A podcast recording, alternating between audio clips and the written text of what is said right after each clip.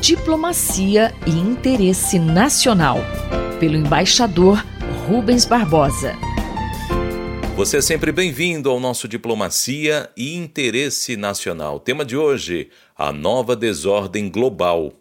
Embaixador, as perspectivas são de muita incerteza em relação aos efeitos da pandemia. Quais serão os principais impactos internacionais no mundo?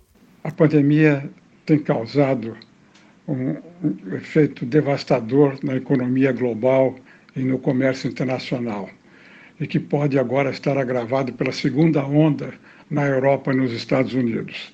Os efeitos da pandemia vão ter longa duração e a desorganização inicial vai ser profunda e o mundo vai emergir com uma crescente competição entre a China e os Estados Unidos.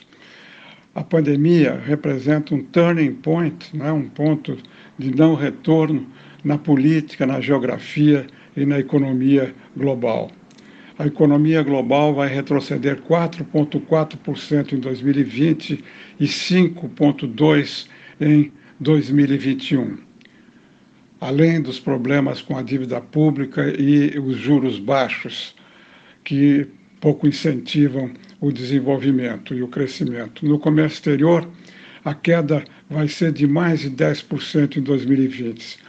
Então, as perspectivas são de grande momento de incerteza. Eu vou mencionar três impactos sobre tendências internacionais externas que terão efeito em todos os países.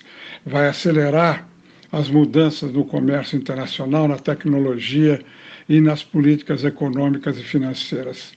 A primeira são as novas tendências do comércio internacional. O futuro da globalização será determinada mais pelo comércio de serviços do que por bens. O comércio de serviços representa um quinto de todo o comércio e a operação online digital vai superar as dificuldades, inclusive as tensões entre a China e os Estados Unidos. Haverá uma tendência de diversificação das cadeias produtivas com a nacionalização da produção de produtos considerados estratégicos, sobretudo na área de saúde, produtos farmacêuticos. Já estamos vendo isso com pronunciamentos sobre soberania, da França nos Estados Unidos. O protecionismo começa a avançar também uh, por intervenção dos governos. Só em, em 2020 tivemos mais de 120 restrições. A segunda são as perspectivas para a OMC.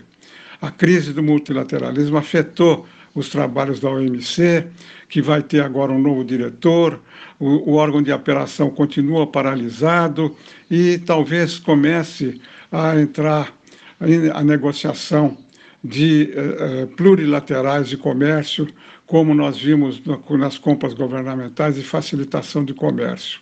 A OMC começa agora a discutir a questão da economia de mercado com propostas do Japão, dos Estados Unidos e do Brasil.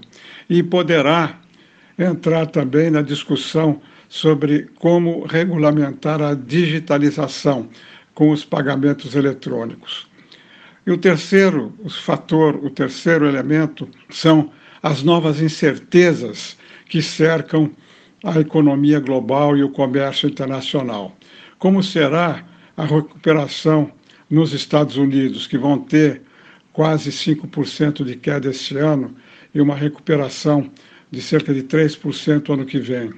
Na Europa, também com uma grande queda esse ano e alguma recuperação o ano que vem. A China é o único país que vai crescer esse ano e crescerá 8% ano que vem.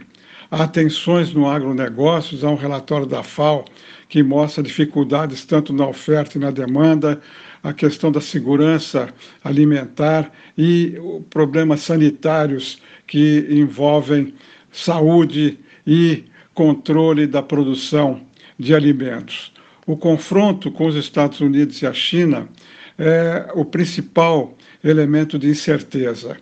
O equilíbrio, se espera que na área comercial o equilíbrio entre as duas superpotências fique entre os, os interesses comerciais e os interesses geopolíticos, não predominando um sobre o outro. E fica a incerteza de saber como vai ser os Estados Unidos depois da eleição, se o Biden ganhar as novas políticas comerciais e política externa. E, finalmente, uma grande incerteza na Europa com o Brexit, com as dificuldades que vão ocorrer com a saída do Reino Unido sem acordo. Eu sou Mário Santi e conversei com o embaixador Rubens Barbosa.